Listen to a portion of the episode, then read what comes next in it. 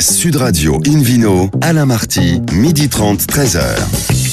Bonjour à toutes et à tous, bienvenue à bord de ce rendez-vous dominical d'Invino Sud Radio. Comme vous le savez, nous ne sommes pas en public et délocalisés chez le caviste Nicolas à Paris au 31 Place de la Madeleine, mais comme vous tous, confinés pour ce, souhaitons-le, dernier jour de ce confinement. Je rappelle que vous écoutez Invino Sud Radio à Bordeaux par exemple, on va en parler sur 106.00 et qu'on peut se retrouver sur notre page Facebook Invino comme chaque dimanche. Je suis en compagnie de Philippe Forbach, président de l'Union de la sommellerie française et de David Cobol, le cofondateur de l'Académie des vins et spiritueux pour un menu qui prêche la consommation modérée et responsable. Bonjour messieurs. Bonjour. Bonjour Alain. Bonjour à David Cobol, tout va bien Vous êtes toujours en zone verte et les Anglais toussent toujours beaucoup. Ça, ça pousse les Anglais dans, le Gers Je, m'en fous des Anglais. Moi, je m'occupe que, que, des Français et euh, de, du local. Du local, euh, très bien, David. Et, je, peux, je peux vous dire que ça pousse très, très fort. La végétation, c'est magnifique. Mes tomates sont bientôt prêtes. J'ai déjà mangé mes premières fraises. Euh, voilà, ça va. Est-ce que vous avez planté quand même de la vigne dans votre jardin, David? Oui, j'ai une treille. J'ai deux, deux ou trois vignes autour de la maison qui donnent du muscat et du chasselas. Euh, donc, c'est pour, pour la table, mais je ne fais pas du vin. Pas du vin, quoi. Alors, pour commencer cette émission donc, euh, de Une vidéo sur Radio, on a le plaisir d'accueillir François Vitas, euh, qui est directeur de l'entreprise euh, tonnellerie Temtos et président également du syndicat régional des maîtres tonneliers du Sud-Ouest. Bonjour François. Bonjour. Alors, racontez-nous votre histoire de, tonnellerie. Tout débute en, en 1825, c'est ça? Oui, et peut-être même un petit peu avant, mais en tout cas, c'est effectivement au moment où le, vignoble se structure, avec la classification des grands crus de Bordeaux qui arrive une trentaine d'années après, et nous participons à cette aventure depuis le début. Depuis le début. Alors, la tonnellerie, elle est, encore indépendante, elle appartient à un groupe, c'est qui sont les actionnaires? Alors, en termes de marque, elle est indépendante, mais aujourd'hui, elle fait partie effectivement d'un regroupement de tonnelleries, euh, le, groupe TFF, qui a des tonnelleries euh, en France et ailleurs dans le monde, avec la famille François, qui est toujours aux commandes. Eh bon, on les salue. Euh, vous êtes basé à Bordeaux, vous, c'est ça? C'était, C'est un siège historique de, l'entreprise? Absolument. Nous avons été à Saint-Émilion et puis à Saint-Capré de Bordeaux. D'accord. David Cobold, on parle un peu de l'importance d'une barrique pour élever, élaborer un grand vin. Il y a vraiment un rapport entre les deux? Il y a une corrélation parfaite ou alors ce sont totalement euh, des éléments à dissocier? Alors, historiquement, ce n'est pas dissociable puisque le, barrique, il faut le rappeler, ou, le tonneau, au sens générique du, continent en bois, était l'outil de transport quasi exclusif du vin pendant très longtemps, après euh, ayant pris la place des, amphores, qui ne sont pas des outils de vinification, mais de transport. Euh, le, tonneau était donc essentiel pour le vin, pour son, transfert, et on a découvert euh, que, que ça apportait une douceur, un rondeur, une complexité et éventuellement, dans beaucoup de cas, une allonge dans la durée de vie de ces vins, parce que ça permettait une micro-oxygénation sur le long terme, plus éventuellement des saveurs qui arrondissaient les angles des tanins et ou des acidités. Donc, euh, le tonneau a joué un rôle absolument capital dans l'évolution du vin, dans sa capacité de garde, dans sa capacité de devenir plus agréable à boire. Ah oui, donc c'est un mariage, euh, un mariage important. Philippe Forbach, à une époque, on parlait de, de vins boisés, voire surboisés pour certains vins français internationaux. C'était quoi? C'était une tendance? C'était une mode? Euh, L'idée, c'était de manger du bois? C'était une mode, ça, c'était rassurant parce que finalement la condimentation apportée par, par, le bois et certains brûlages de bois, parce qu'on les brûle pour pouvoir les mais on les brûle aussi pour pouvoir extraire des parfums particuliers, la vanilline, le, la girofle, euh, des parfums de, de, de, noix de coco, etc., qui, qui apparaissent effectivement avec ce travail-là, apportent une réelle condimentation au vin. Et donc ce côté euh, expressif, séduisant, euh, rassurant quelque part pour certains consommateurs a été un des facteurs qui ont valorisé quelque part le, ce, ce, cet apport-là. Pour les grands amateurs de vin, on préfère effectivement juste le, le vin qui est révélé plutôt qu'un apport trop important de. Mais c'est ça, quoi, oui. Bon, c'était une tendance. Je voulais dire aussi, parce que David a bien entendu raison de rappeler que c'était d'abord un contenant de transport. C'est pour les amateurs de transport, notamment de transport maritime, on parle toujours de, de tonneau, de tonnage pour les bateaux. Oui, c'est l'unité. Ça correspond effectivement à une unité qui correspond à quatre barriques bordelaises de 225 litres que, que, que, François Vitas connaît très bien. Et ça fait un tonneau, c'est 900 litres, effectivement. C'est une mesure pour le transport maritime, toujours utilisée aujourd'hui. François, on revient vers vous pour parler un peu de, cette tonnellerie. Vous travaillez avec euh, du chêne français, du chêne américain, un petit, petit peu de, chêne hongrois. Mais alors, pourquoi utiliser du chêne? Vous pourriez utiliser un autre arbre, je sais pas, du platane par exemple. Pourquoi du chêne? Alors, le chêne, il a des propriétés extraordinaires. Alors, on a parlé de la partie aromatique. effectivement, il a, il a des profils qui nous intéressent pour toute la complexité qui a été donnée. mais également il a la particularité euh, de, d'être poreux pour l'air et d'être euh, imperméable pour l'eau, ce qui fait qu'il ne fuit pas, mais il permet un certain nombre d'échanges gazeux. Euh, également, il a un profil tannique et polyphénolique en général qui est très intéressant, puisque si la partie aromatique eh bien, vient rendre le bouquet plus complexe, il y a beaucoup d'autres bénéfices de clarification, euh, de participation à la structure et, comme l'a dit David, de, résistance au temps finalement. Eh et, de fixation, de la, fixation de la couleur. Je pense que les tanins du bois jouent un grand rôle dans la, stabilisation de la coloration du vin. Et ça, François, vous l'avez trouvé chez aucune autre source de bois C'est-à-dire que c'est vraiment le chêne qui est le référent. Quoi. Oui, alors il y a des barils qui se font dans d'autres essences. On peut citer le châtaignier. Euh, pour le vinaigre, il y en a d'autres, mais pour ce qui nous intéresse dans le vin, le chêne est absolument euh, prédominant et ultra majoritaire. Historiquement, euh, et pardon François, historiquement, on a utilisé d'autres parce qu'on a le témoignage de Thomas Jefferson lorsqu'il arriva à Bordeaux à la fin du XVIIIe siècle. américain. Il cite les, les piles d'ormeaux prêts euh, à faire des tonneaux. On utilise aussi l'acacia. et puis, j'ai goûté des vins en, Italie, en Valpolicella, fait avec du, cerisier, ou plus exactement le merisier. Et, c'est une influence, David, ou pas? Oui, oui, oui, bien sûr, bien sûr. Ça a une influence, oui. Alors, François, notamment... on parle un peu des, différentes étapes, François, pour, euh, pour créer une, une barrique. Alors, comment ça se passe? Donc, un jour, vous avez un gros camion qui arrive avec une livraison de chaîne. Et après, qu'est-ce qui, qu'est-ce qui débute alors? Alors, ça commence un petit peu avant, parce qu'en fait, pour compléter la réponse sur le chêne, il y a aussi le fait qu'on a des forêts qui sont euh, durablement gérées, ce qui permet d'avoir des individus qui vont lutter euh, pour euh, la lumière et qui vont donner des fibres très, très allongées, si je peux dire, ou une structure. Donc, merci Colbert et par ricochet, merci les Anglais. Hein. C'est ça. C'est, on va dire ça. Effectivement. C'est bien, tu vous l'avez placé, David. Le chantier naval au départ. Mais euh, aujourd'hui, donc, on a chaque année un certain nombre de ventes aux enchères euh, où nous allons euh, eh bien, essayer d'acheter notre matière première dans les meilleures conditions ah possibles. Et puis ensuite, on va le faire mûrir dans nos parcs. Alors là, il y a plusieurs personnalités ou plusieurs styles. et ce n'est qu'ensuite, donc après deux siècles et deux ans au minimum, qu'on va rentrer dans la fabrication. Et là, cette fois-ci, il y a le cintrage qui a été cité, et puis il y a l'étape du brûlage qui est une étape euh, spectaculaire, d'abord physiquement, et puis parce qu'elle est aussi révélateur d'arômes, euh, et donc euh, elle est essentielle dans la personnalité de, la barrique. Je, tiens, juste à, rendre hommage aux artisans tonneliers parce que c'est un métier formidable, physiquement très dur, avec beaucoup d'adresses. Il y a des meilleurs ouvriers de France tonneliers. Euh, c'est très beau à voir. Je vous incite, je pense qu'on peut visiter votre tonnellerie, euh, François. On peut visiter, François? Alors, ce ne sont pas des entreprises qui sont ouvertes au public, mais par contre, sur rendez-vous, il y a tout à fait la possibilité. De en disant qu'on écoute euh, une vidéo Sud Radio, vous allez avoir entre 10 et 20 millions de, personnes qui vont venir visiter. C'est bien ça. Alors, pourquoi est-ce que le chêne français est leader, là, cette fameuse forêt troncée? Qu'est-ce qui se passe là-bas? Bon, c'est essentiellement pour les questions de gestion de la forêt, puisque c'est là où finalement, avec les hautes densités, on arrive à avoir les grains les plus fins et le moins de branches possible. Le chêne de tonnellerie est beaucoup moins beau à voir que le chêne pour faire les, glands pour le, cochon, le chêne vert par exemple. Euh, ce sont des, forêts qui sont euh, des espèces de, grands bâtons avec des toupées en haut, euh, et donc elle a des, surtout des qualités physiques. Ensuite, eh bien, c'est une question historique. Euh, ça s'est toujours fait comme ça, ça se renouvelle, et donc il y a une forme de, euh, de, de durabilité, il faudrait dire, dans, la, filière, et puis euh, une hégémonie parce que le savoir-faire s'est développé avec cette matière. Donc aujourd'hui, les, acteurs principaux sont français. Et alors au niveau donc du, du, prix, parce qu'il y a à peine 2% des vignerons qui font appel à, la barrique, c'est très peu en fait en pourcentage. combien ça coûte une, une barrique de chez vous? Oh, une barrique, euh, ça vaut entre 800 et 900 euros pour 225 litres. Euh, il est vrai qu'en chêne américain, on peut aller un petit peu plus bas puisque le chêne est scié, il est moins poreux. Et dans ce cas-là, eh bien, ça va être un élevage qui va être plus sur la partie aromatique que sur la partie euh, tannique.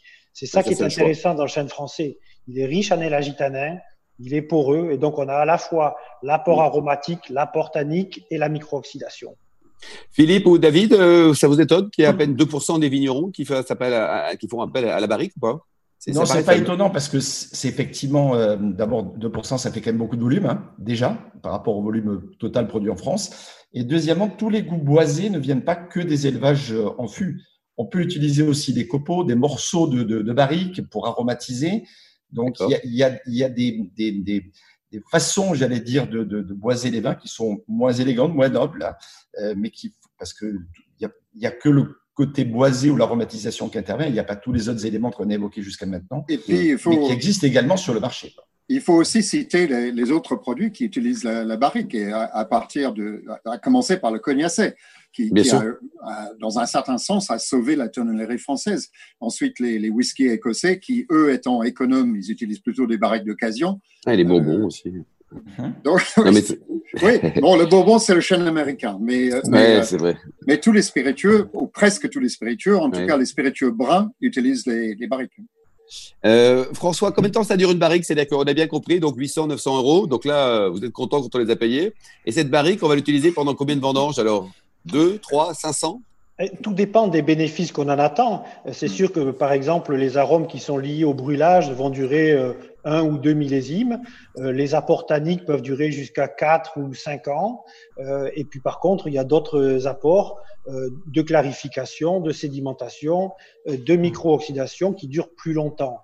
En général, les très très grands vins utilisent au-delà de 50% de bois neuf dans leur assemblage, mais effectivement, la, barrique a d'autres vies, soit pour euh, d'autres vins, soit pour ensuite d'autres hmm. usages. Pour terminer, vous êtes aussi donc le président là, de, ce syndicat, cette fédération des, tonneliers du Sud-Ouest. Ça représente combien de, de tonnelleries différentes, François? Nous sommes une vingtaine d'adhérents et je crois qu'il y a 22 sociétés dans le sud-ouest, donc on est euh, pratiquement majoritaire. En France, il y en a environ 70. 70. Et tout le monde vit bien? C'est-à-dire que quand on est tonnelier, on a un niveau de vie convenable? C'est-à-dire que c'est pas, c'est un marché qui est encore porteur? Alors en ce moment, on survit bien, mais oui, c'est une, une, filière avec peu de sinistralité et donc on se réjouit de pouvoir euh, perpétrer ce savoir-faire encore longtemps. Mm-hmm. Vous avez 130 collaborateurs. Tout à l'heure, David Cobol euh, parler de, la difficulté. Vous avez du mal à recruter, des, des, notamment pour la partie production. Je ne parle pas de la partie euh, œnologie et vente. Oui, c'est un savoir-faire difficile. Il a été dit que c'est un métier physique. Euh, et c'est dommage que les jeunes ne s'intéressent pas un peu plus parce qu'il y a réellement une vraie valeur ajoutée et quelque chose qui fait partie d'une filière d'excellence qui continue à s'exporter. Euh, plus de 70% de la, la, la, filière tonnelière est destinée à des produits pour l'élevage des vins à l'étranger. Donc, on a tout à fait intérêt à maintenir et euh, à, intensifier encore nos efforts pour maintenir ce savoir-faire. Oui. Donc, le marché américain est un marché important pour vous? C'est le principal. C'est le principal marché. Donc, vous l'aimez, M. Trump, alors? Écoutez, euh, il a un certain nombre de, de, de décisions fiscales qui n'aident pas forcément nos clients, mais euh, pour l'instant, il ne nous empêche pas d'envoyer nos barriques aux États-Unis. Oui, c'est le principal. Merci beaucoup François Vitas. Merci également Philippe Forbach et David Cobold. Merci. Nous marquons une, petite, cour, une petite pause hein, et ensuite on va découvrir deux appellations sublimes, Jurançon et Bandol. Sud Radio Invino, Alain Marty, midi 30, 13h. Retour à la maison et non pas à la cave Nicolas, place de la Madeleine à Paris pour cette émission euh, en direct dédiée à tous les amateurs de vin du monde entier. N'hésitez pas d'ailleurs à nous contacter sur la page Facebook Invino si vous voulez euh, conseiller, nous conseiller un vigneron sympa que vous aimez bien et on va le contacter et l'inviter grâce à vous dans notre émission. Invino Sud Radio retrouve maintenant David Cobold, le cofondateur de l'Académie des vins et spiritueux. D'ailleurs, elle, redémarre quand cette académie, euh, David? Vous allez, Alors, nous démarrons nos, cours en direct euh, avec des personnes, pas plus de neuf à la fois, plus le prof, ça fait 10, euh, au mois de juin. Mais on va, aussi, on va aussi opérer des cours à distance pour ceux qui le ah, veulent. Ah, c'est bien ça. Oui, oui, oui, euh, les deux. Donc, on jumelle l'activité. Oui. Aujourd'hui, grâce à vous, David, nous partons face à la, chaîne des Pyrénées dans un très, très, très beau vignoble, Jurançon. Absolument. vignoble des Piémonts pyrénéens qui tire son nom d'une commune qui est limitrophe de, la ville de Pau. Donc, c'est un territoire qui fait 1000 hectares à peu près, un peu moins, euh, entre Pau et, euh, et, Oléran. Et cette zone euh, comporte 25 communes. Alors, ça ne veut pas dire que toutes les 25 communes, tous leurs territoires sont classés. Hein. C'est un classement parcellaire, comme toutes les bonnes appellations. Euh, c'est très rigide, très précis. L'appellation date de 1936 en ce qui concerne les vins doux, car par définition, un Jurançon est un vin doux Autrement, sur l'étiquette, il est marqué Jurançon sec, qui fut une appellation accordée en 1975. Donc ça, ça veut dire que si c'est pas marqué sec, il est doux, par défaut. Il est, forcément doux si c'est pas marqué sec sur l'étiquette et sec en gros en plus. Hein. Donc on ne peut pas se tromper. Il n'y a pas d'appellation. Oui. voilà. Alors doux et sec, je vais parler des deux parce que les deux utilisent la même aire d'appellation et les mêmes cépages dont je parlerai tout à l'heure. Il n'y a pas d'appellation pour les rouges. Si vous faites du vin rouge sur ce territoire, il peut s'appeler AOC Berne. Euh, Berne. Berne. Berne. Pas, Berne, la ville suisse. Berne. ni le château de Berne, d'ailleurs. Puisque nous, nous sommes dans le, le Béarnais. Euh, voilà. Alors, cette appellation, pour moi, est une des très belles appellations, non seulement pour les vins doux, mais pour les vins secs. Et je parlais récemment avec un vigneron, un des très bons producteurs de la région, qui m'a dit, j'ai dit, mais quelle est, quelle est ta sensation sur cette appellation? Quel est son potentiel? Il a dit, c'est une princesse endormie. Elle attend que son prince. Mais je pense que certains princes sont déjà arrivés ou étaient déjà là avant, puisqu'il y a eu des, très très bons vignerons depuis pas mal d'années à Jurançon, et le potentiel est toujours en développement. C'est-à-dire qu'on va voir de plus en plus de grands Jurançons blancs secs euh, à côté des doux. Euh, je pense que si on connaît les doux, on sait que le marché des vins doux en général est difficile. Les Jurançons secs, en revanche, un énorme potentiel et il faut comparer avec le cas de Sauternes dont on regrette énormément les difficultés. On en a parlé assez longuement à cette antenne. Le 1er mai, le 1er mai, le muguet et le sauterne. Le muguet et le sauterne, mais en modération pour le muguet et puis évidemment. modération aussi. Euh, non, parce que Sauterne n'a pas de position de repli. On ne peut pas appeler ça Sauterne sec pour l'instant. Je ressens à les deux. Alors, je, je, dirais que ce qui caractérise cette appellation, c'est ce climat. C'est un climat très océanique, donc très humide, mais avec des vents et particulièrement des vents à la fin de la saison d'été qui s'appellent des fun, qui soufflent et qui sèchent la vigne. Sinon, c'est techniquement assez compliqué à, à, gérer, mais grâce à des cépages autochtones, parce que les cinq cépages autorisés en Jurançon sont tous des régions, euh, des cépages des Pyrénées. Donc les deux Montsingnes, le gros et le petit, le petit parce que ces baies sont plus petites, les peaux sont plus épaisses, euh, son acidité est plus forte, le gros, son, ses baies sont plus larges et son rendement est plus important. D'une manière générale, mais c'est schématique, euh, les gros font plutôt des vins secs et les petits les doux. Mais j'ai goûté de magnifiques vins secs faits avec 100% de petits Montseng. Euh, donc euh, les deux cépages sont polyvalents. Et le choix du style dépend beaucoup plus de la météo du vigneron et du parcellaire, l'exposition de la parcelle, que d'autres choses. Alors, je ne rentre pas dans toute l'histoire de cette région. On dit que Henri IV, dit le Béarnais, était très friand, était même baptisé au Jurançon.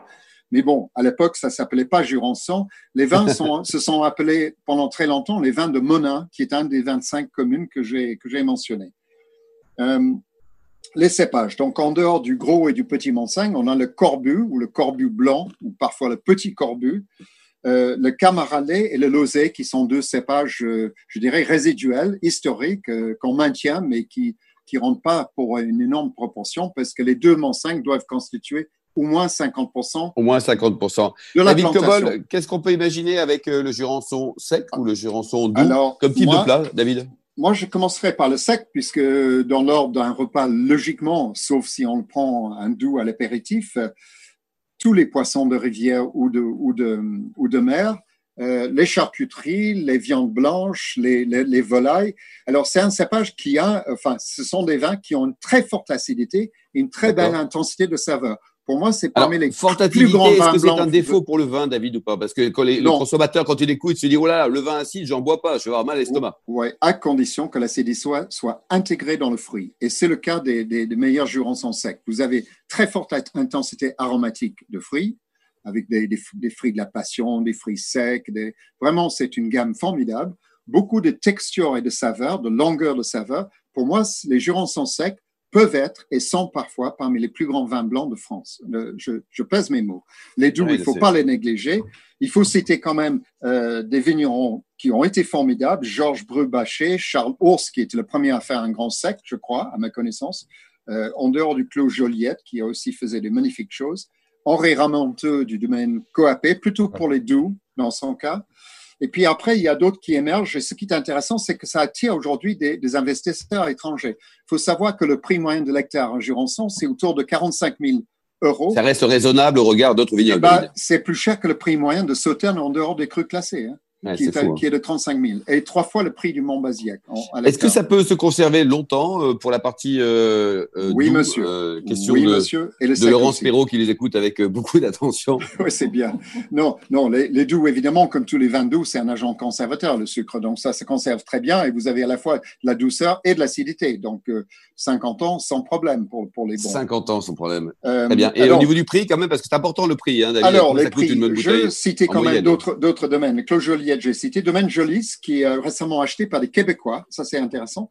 Tout petit domaine qui s'appelle Guirardel, qui a été acheté par des propriétaires et des, des, des, dirigeants d'un cru classé de Margot. Ça aussi, c'est intéressant. Et puis, n'oublions pas la famille Dagenot. Didier Dagenot est Didier avec, avec, ses deux hectares et demi, avec son jardin de Babylone. C'est le sec le plus cher de, de l'appellation à 60 euros. Mais en dehors de ça, pour répondre à là, euh, entre 8 et 20 euros pour les secs, plus cher pour les doux nécessairement, puisque le rendement est plus faible, c'est plus compliqué à faire. Oui, plus compliqué. Bon, en tout cas, ça sera la bonne adresse. Vous en vendez euh, quelques bouteilles quand même euh, au bistrot du sommelier, Philippe Forbrac, de, de, Jurançon ou pas? Oui, oui, et notamment les secs. Dans votre sont, restaurant ouais, à Paris Je trouve un peu plus tendance aujourd'hui. Moi, je travaille avec les domaines dont vient de parler euh, David, mais également le domaine de souche que j'aime beaucoup, le Clos Lapère, un peu parmi les. les, oui. les Castera, Castera aussi, très bon. Castera, Bordelais également. Et si vous avez un petit peu de temps, si on a le loisir, il faut aller leur rendre visite pendant ces vacances. Il faut aider tous les vignerons français. À midi, à midi je vais goûter un Clos de la Vierge, très joli nom, qui appartient à Lionel ah. Osma, aussi un acteur très important et intéressant dans cette bon, région. Très bien. Avec le vin du dimanche. Et le oui. vin du dimanche. Ah. Le verre, le verre de vin du dimanche. Philippe Orbach, une vidéo sur radio, a envie d'aller faire une balade du côté de Bandol. Est-ce que c'est eh possible ou pas? Oui, bienvenue effectivement en Provence, euh, sous, sous, le soleil avec un petit coup de Mistral, dans une très belle appellation qui est l'appellation Bandol. Alors Bandol, c'est le nom d'une commune célèbre, célèbre dans le Var, célèbre en Provence, célèbre pour son rosé. Il faut dire que 74% des vins aujourd'hui à Bandol sont des vins rosés. C'est bien triste. Oui, c'est une appellation qui effectivement peut-être mériterait de faire plus de rouge parce que le rouge donne juste des vins euh, incroyables de densité. Magnifique. Et ça fait sourire François Habitas puisqu'il faut 18 mois d'élevage et notamment en bois, dans des barriques, dans des tonneaux, dans des cuves, etc. Vous aimez François Habitas, hein, cette, tous ces gens-là, là, hein, qui élèvent très très longtemps dans des grandes barriques très chères. Mais les vins sont comme les gens, on les préfère bien élevés. Oh, Exactement. C'est bien ça. C'est bien dit, François. Et, et, et, nous, on aime bien équilibrer et à maturité. Ça, c'est important aussi pour pouvoir bien en profiter. Alors, l'appellation Bandol est ancienne, à six siècles avant Jésus-Christ, quand les Phocéens sont arrivés de, de, leur, de leur berceau original, qui était la Turquie d'aujourd'hui, mais c'était un comptoir grec à l'époque, sont arrivés, ils ont développé effectivement la viticulture. Ils sont arrivés avec des idées, ils sont arrivés avec des amphores. Il n'y avait pas encore les tonneaux, mais il y avait de, de, des connaissances de l'époque. Pourquoi ils, ont, ils se sont installés à Bandol? Ben, ou, dans la proximité C'était facile d'accès par la mer. Et le port de Bandol est un port en eau profonde naturel, donc ça permet effectivement aux bateaux de venir euh, accoster plus facilement et aux marchandises du coup de repartir. Et puis sont, sont installés pas simplement à Bandol, la ville d'aujourd'hui, mais dans les villages voisinants, sur des, sur des petites euh, monticules rocheux qui existent toujours et sur lesquels on va trouver le Bossé, le Castellet, Saint-Anne-d'Evnos, etc., des, des, communes qui ont droit à l'appellation de Bandol aujourd'hui. Parce que Bandol, c'est 1600 hectares, 1600 hectares répartis sur huit communes, dans un grand amphithéâtre face à la mer et abrité au nord par, euh, le, fameux massif de la Sainte-Baume qui culmine à 1147 mètres d'altitude et qui permet de créer un microclimat particulier. C'est planté souvent dans, des terrasses qu'on appelle des restanques localement. Et le cépage principal de l'appellation, c'est un cépage qui est originaire d'Espagne, du, du, secteur de, de Valencia notamment, qu'on appelle sur place le monastrel et qui s'appelle le Mourvèdre chez nous.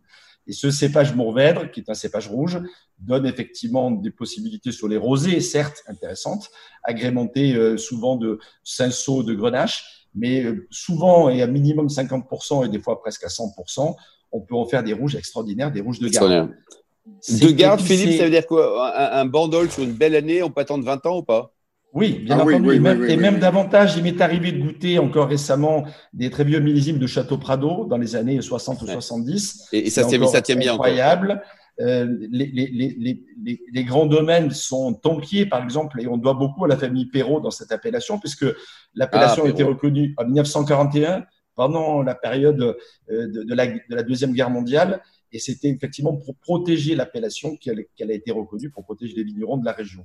Aujourd'hui, c'est 65 domaines, trois caves coopératives, une appellation qui a plutôt le vent en poupe, mais qui va souffrir. Je voulais vraiment en parler parce que pas, pas que Bandol, mais les producteurs de vin rosé cette année, c'est extrêmement compliqué. Les ventes dans les restaurants, ben, ceux, par définition, il n'y a pas de restaurant. il y a, pas de il y a beaucoup de vins qui sont produits, bien entendu, et il y a, il y a, il y a un vrai problème de commercialisation.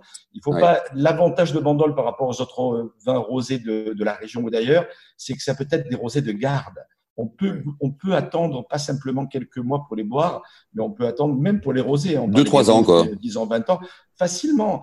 Et là, du coup, en termes de gastronomie, on a des choses incroyables sur des, sur des plats un peu épicés, sur des viandes rôties, sur des volailles, sur plein de, sur des, sur des poissons travaillés avec un peu eh des épices orientales et tout. Il y a vraiment des accords magnifiques. Hmm. Il y a le blanc aussi. Et, le blanc, voilà, c'est ça, Philippe. Il y a du blanc Exactement. 5% euh, élaboré à partir de, de clairette d'Uni Blanc, euh, euh, de Bourboulin, qui sont vraiment les trois cépages principaux de, de l'appellation blanc, et notamment les terroirs qui sont exposés nord sur des sols plutôt silicieux calcaires, donnent vraiment des résultats intéressants. Je pense à la Lédière, je pense à la Fond des Pères, par exemple, euh, qui, pro, qui produisent des, des, blancs vraiment de, de, de, grande qualité. Parmi les autres domaines que j'ai pas cités, mais dont j'aimerais parler, oui, la Bégude, par exemple, la famille Tari, qui, qui originaire du Bordelais, euh, fait des vins juste magnifiques, la limite entre le Var et les Bouches-du-Rhône. Euh, la Suffrène également, et Eric, euh, le, le, président actuel d'ailleurs, Éric Gravier, quelqu'un qui, qui fait des, des, des vins de, de, grande qualité également. Le, la, la, Rouvière, Terre Brune, je crois que je l'ai cité. La Franc-Vérole également. fait, fait des et combien ça coûte pour terminer, Philippe, une bonne bouteille de... J'ai un fait pour Gros Noré et j'adore son nom et le personnage Alain Pascal qui fait des vins. Merci beaucoup. Merci beaucoup, Philippe. Ancien depuis Barnon. Oui, sans oublier. Ancien depuis Barnon, et effectivement. Et les vins sont entre 15 et 20 euros à peu près en. Merci, merci Philippe, merci David, merci également François Habitas, merci aussi aux millions d'amateurs de vin qui nous écoutent chaque week-end. Fin de ce numéro d'Invino Sud Radio. Pour en savoir plus, rendez-vous sur le site sudradio.fr, invinoradio.tv ou la page Facebook Vidéo, on se retrouve samedi prochain à 12h30 en public et délocalisé chez Nicolas, fondé en 1822. D'ici là, excellent déjeuner, soutenez les vignerons français et surtout n'oubliez jamais de respecter la plus grande des modérations. Salut, à samedi. Salut. Sud Radio Invino.